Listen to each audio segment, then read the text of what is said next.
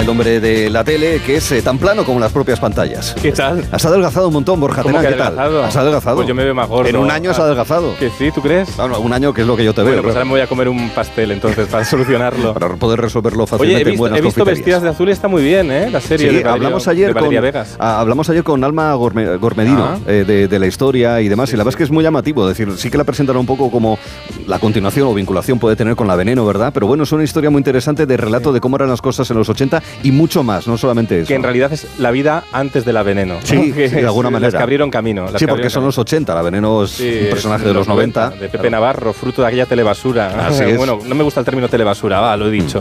Es La un poco viejuno ya, telebasura. que- sí, no, porque nada es basura, que es basura, todo. Pero sí que es una tele que jugaba con las personas, Mm. sin que se dieran cuenta. Y la rompía. Y la rompía. Sí, de una manera o de otra. Bueno, tú, al contrario, vienes aquí a ofrecernos una serie de eh, momentos eh, de nuestra historia compartida, sea reciente o algo más antigua, o de la pura actualidad, porque nos Sí. encontramos con nuevos personajes eh, vinculados a la Navidad vía bombones, pero también Sí. vía documentales, ¿verdad? No, es que si te das cuenta que en realidad los famosos, como ahora cada generación tiene sus propios famosos porque tenemos mm, podemos elegir celebridades al gusto a través Sí. de las redes sociales. Podemos tener cada uno nuestros referentes, Mm. pero los, las grandes plataformas tiran de los referentes que siguen vigentes en todas las generaciones. Entonces, ¿de quién hacemos documentales? Pues de repente, ahora llega Navidad, y dicen, vamos a hacer un documental de Isabel Preisler en Disney Plus, aunque dicen Plus, ¿sabes? sí, sí, Dicen sí. Disney Plus, que suena mejor. Disney Plus. Sí. Bueno, pues Isabel Preisler tiene su documental y yo te he traído, os he resumido, he hecho trabajo de campo, he dicho, para que no lo vais entero, son dos capítulos, pero he traído lo mejor del documental, o sea, lo salvable, lo salvable del documental es esto, Arturo Tellez, mira. Primero tomo agua caliente con lima, con unas vitaminas que tomo en las primeras. Y después tomo zumo de pomelo, mi kiwi. Tomo pomelo otra vez, pero en fruta. Y después tomo semillas de lino. Esto que parecen semillas de comida de pájaro, ¿no? ¿A qué parece? y, y ya está. Y cuando termino de desayunar, muchas veces tomo agua de Jamaica. Agua de Jamaica. Que todos hemos empezado a buscar qué es eso del agua de Jamaica. siendo lo mismo. Tú tampoco lo sabías, ¿no? No, espera, espera. Ay, espera. Está pensando. Y Y, importante, ¿eh? no me gusta que me molesten hasta que termine de desayunar. Ay, perdona, perdona, no te molestamos, déjala, déjala Hay que desayunando. decirlo, hay que decirlo. Son las, cuatro- las 5 y 12 de la tarde y todavía sigue desayunando, ¿no? Porque con todo ese desayuno... para, que, para que no le moleste. Yo es que, lo siento, yo busqué lo del agua de Jamaica, no lo había oído en mi vida. Agua de Fiji sí, porque incluso hay botellas por ahí que se venden, pero agua de Jamaica. Se nota que ella no tiene que preparar el desayuno. No, sí. se lo hacen. A mí ya me cuesta simplemente hacer el zumo de pomelo, porque claro, a ella ya pues eh, se lo hacen. Sí. Bueno, pues esto representa muy bien la vida de postureo de una mujer como Isabel Preisler, que en el documental se hace largo. El documental es agotador. Sí, a mí, sí, tú lo has visto un poco, ¿no? Sí, eh, eh, yo creo que he visto prácticamente lo mismo que acabamos de emitir, porque a partir de ahí ya me he hecho una idea de decir. Pues yo me lo he visto entero, eh, pero- cuidado. ah, sí, bueno. Porque he dicho, voy a hacer un arte- hay que verlo entero, porque igual al final pasa lo interesante. Sí. Pero no. Y, y- y no notas como que el tiempo se curva. Claro, ¿sabes por qué pasa? Porque la gente millona- tan millonaria como ella, pues no, no tienen nada que hacer, entonces no es interesante su vida. Porque ella funcionaba muy bien en las revistas, Mm. porque en las revistas haces la No, foto. la imagen es la que es, es un icono. Claro. Posas, especula sobre Julio Iglesias, sobre no sé qué tal, y la, gente pasa página y ya se queda imaginando con tu vida. Pero en televisión la imagen, la imagen visual, hay que darla recorrido. Y para eso hay que ser generoso. Y esta mujer está todo el rato pendiente de ser perfecta. Esto que Mm. dijeron a un tipo de mujeres que tenían que ser discretas, Mm. elegantes, finas. Mm. Y entonces está todo el rato así como metiendo, no tiene tripa, pero ella está metiendo tripa igual, ¿sabes? Contenida. Mm. Contenida. Entonces no, no- no la conocemos. Es un documental que habla de la sociedad de apariencias Mm. que quieres conocer, pero sabes que nunca vas a conocer. Ya. Y con todo el servicio. Además es que parece que vive en otro mundo. Es como conectar con Marte, ¿no? Porque Bueno, el sitio en el que está desayunando es una maravilla. eso sí, Más la grande, casa, más grande que mi piso. la bueno, eh, y, que- unos ventanales, la casa que llamaban en los 90 cuando la construyeron, ¿no? Villameona. Villameona, te- sí. tenía, tenía muchos baños. Sí, sí. Fíjate, yo, eh, buscando los archivos, creo que el verdadero documental, el verdadero documental no lo ha hecho Disney Plus, lo hizo en televisión española Loles León, cuando trabajaba en Hola Rafaela en el año 92, cuando se inauguró la casa que Rafaela Carrá mandó a Loles León a la puerta de la casa a conocer la casa, a intentar colarse en la casa, a conocer a la- las sirvientas propias y ajenas del Sí, vecindario sí. y pasaron, pasaron cosas tan de verdad, A la puerta de la casa. sí, como estas. Cuidado, cuidado en las cacas. Bueno, pues voy. Oye, ¿estas son las cacas del perro de ella? Sí. ¿Sí? Son las cacas del perro de Isabel. Bueno, ¿estás contenta con la señora, no? Oye, un Pues tú dile a la señora que se hagan amigas otra vez y que se quieran ahora. Pues, que viene el nuevo año. Claro, sí, viene eso. gente, pero vamos ¿Has ahora- visto si venía Julio Iglesias? No. Ha venido nunca? ¿No, lo has visto? Ah. Lo vi en la televisión. ¿Y el Marqués de Griñón ha venido alguna vez a verla? El Marqués, el otro marido. No, no, no. no. Tampoco, no ha venido. no he visto. Bueno, No, no, no. y las Oye. niñas. ¿No te deja mirar la señora?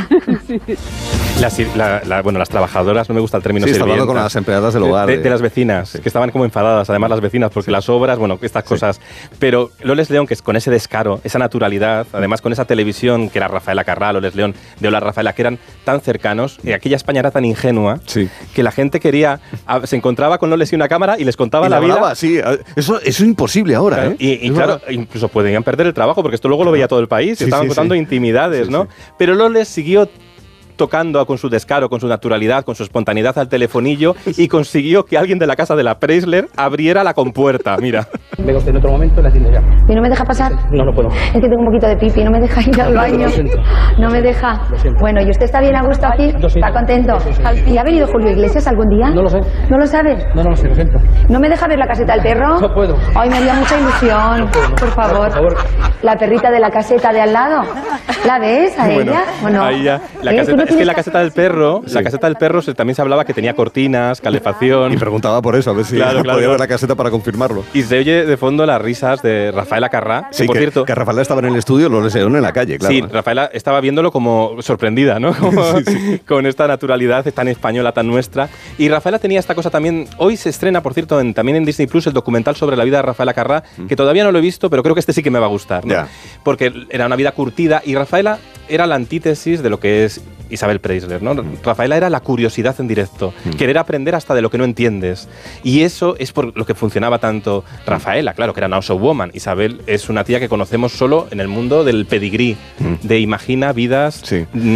Que dices, pues, mm, ¿qué preocupaciones tendrá? Es un contraste importante. De todos modos, fíjate, sobre Lourdes León, te quiero plantear dos cosas Sí. que me has recordado. Por un lado, primero me recuerda muchísimo a Lorena Castells, no sé si por su faceta artística o por porque son paisanas y, y demás, y el desparpajo que tienen, la habilidad que tienen para contar cosas, la, la inteligencia a la hora de hablar y, y demás, pasados, eh, pasados los años. Y también porque no sé si fue esta escena precursora del informal, cuando iban Pilar Rubio, Patricia Conde y, y Madre Moral y demás a preguntar así de manera repentina a famosos, y entrando, intentando entrar en la- o incluso cae quien caiga, que también era un poco Sí. reporteros que iban ahí a preguntar un poco de manera sorprendente. Era, era buscar una cosa que ha perdido la televisión, ¿no? que buscar la verdad del momento, porque hoy todo se prefabrica demasiado.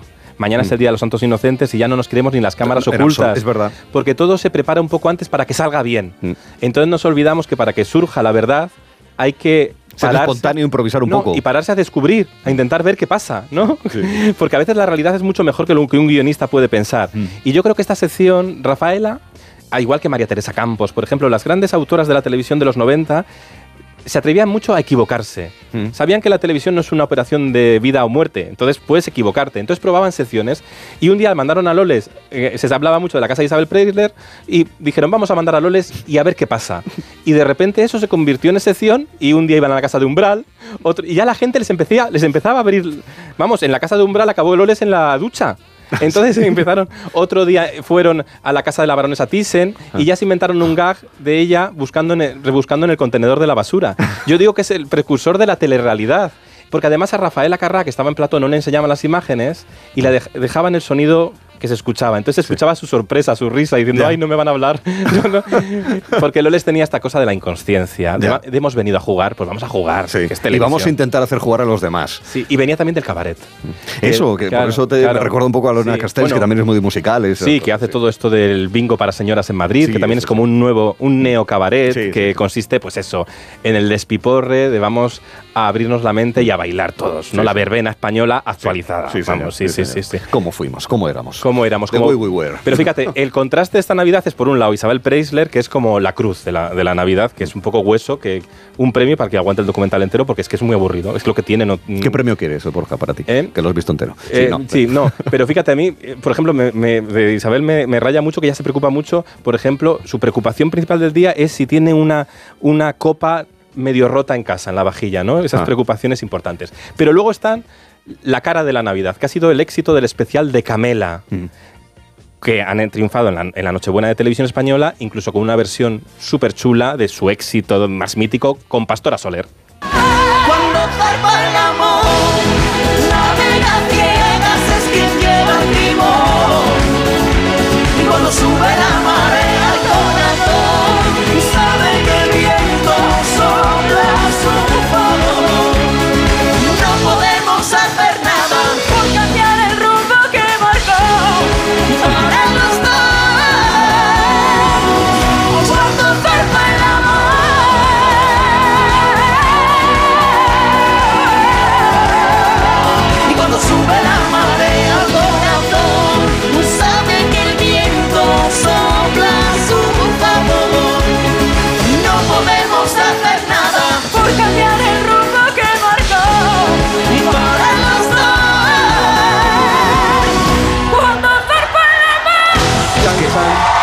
Camela, impresionante Pastora Bueno, Soler. qué, qué viento parece que sale cuando Pastora Soler abre la boca así. es hace, ¡ah! qué voz.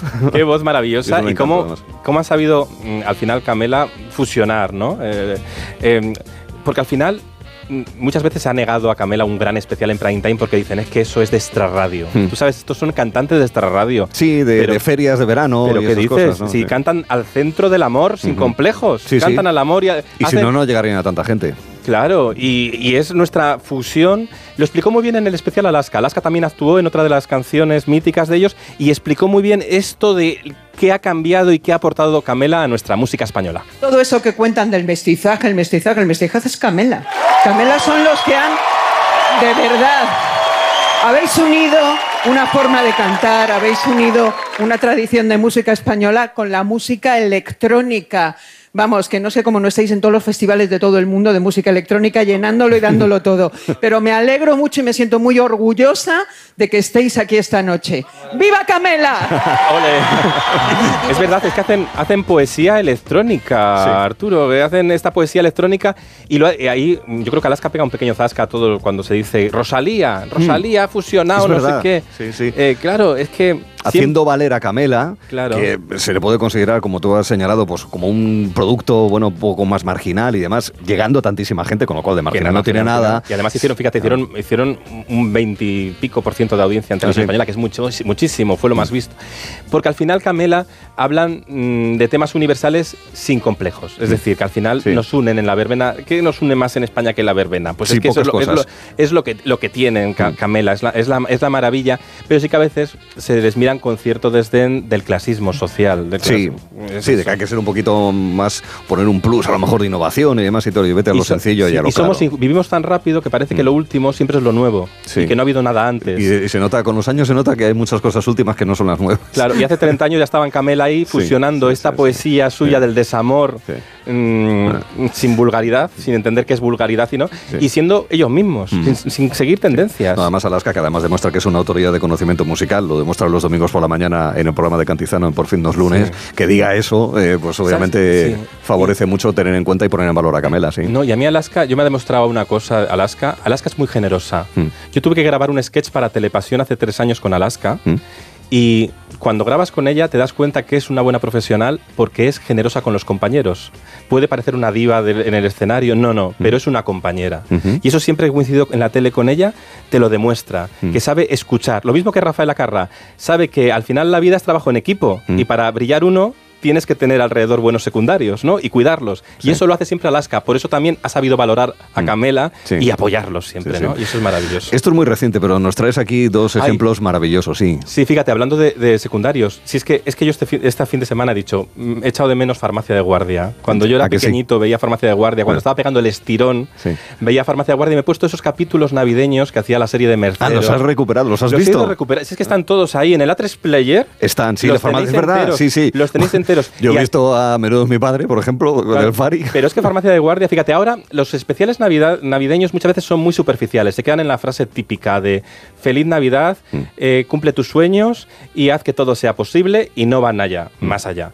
Pero eh, las series de Mercero hacían ese retrato de los secundarios de la vida, que son los personajes principales, que son esos clientes que entraban a la farmacia y que somos todos, Sí. toda la población. Y salimos en un episodio y nos vamos. Claro, y, y te hacía pensar y te reflexionaba de cómo somos, de dónde venimos y hacia dónde vamos, ¿no? Mm. Eh, tenía esa profundidad del entretenimiento que además es divertido y emocionante. ¿Te acuerdas de Doña Paquita, que era uno de los grandes secundarios, que era una, una No. mujer que tenía un, un gato, un gato? Bueno, pues en uno de esos capítulos a Doña Paquita la desahucian. Es que tocaba temas que seguimos hablando de ellos, del Mm. Sí, parte de la vida. Pues en un capítulo de Nochebuena se trata el desahucio y Paquita se queda sin casa y en la rebotica de la farmacia se encuentra con el hombre que, que ha desahuciado a doña Paquita, ¿no? Y se encuentran en Nochebuena allí y pasa este diálogo maravilloso. Hasta pronto, doña Paquita.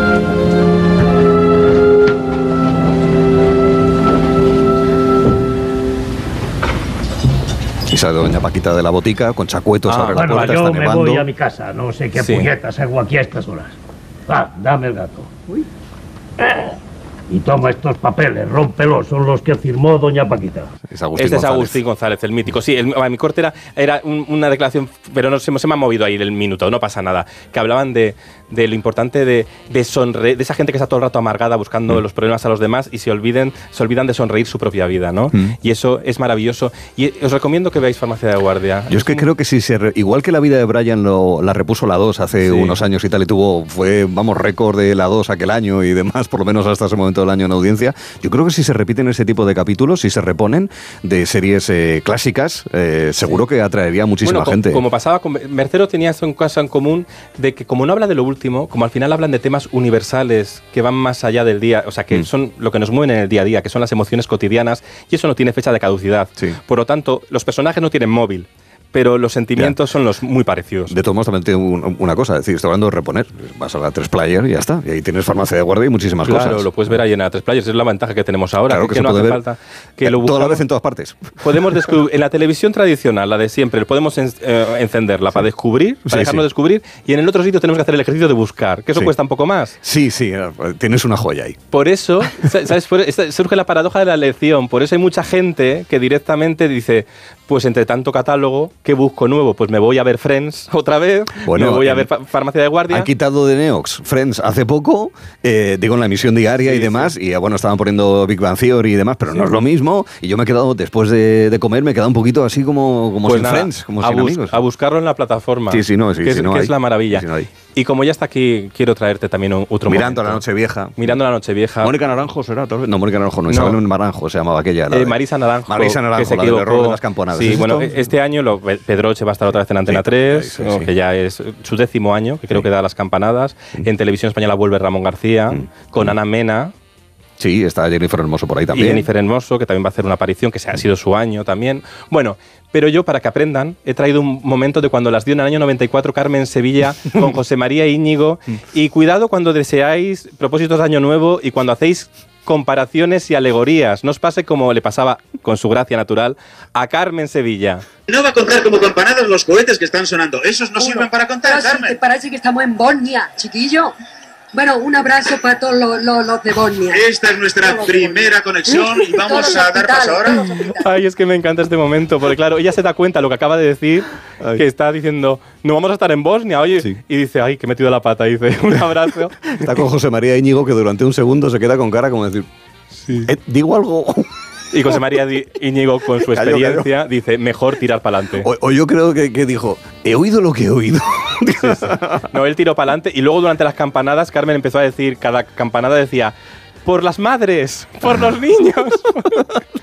ya Sí, para sí. compensar un poquito Sí, para ese compensar. fallejo. Pero bueno, Bueno. eso lo que hacía es un poco para redondear, digamos, todo lo que hemos eh, mencionado. De qué manera esa espontaneidad y esa cercanía y esos fallos eh, no previstos, obviamente, y que bueno, vale, ha cruzado una línea, pero que se entiende más en un personaje tan querido y Claro. con el que había tanto cariño como era Carmen Sevilla. Lo que nos dijeron que eran imperfecciones es al Mm. final lo que nos hace reconocernos. Y Porque ser todos humanos. somos así. Claro, y que Claro. no somos divos, que somos humanos también, la gente que está ahí. Y por eso a Carmen Sevilla eh, daban ganas siempre de achucharla en televisión, porque era como nosotros. No. Era, no quería ser nada de lo que no era.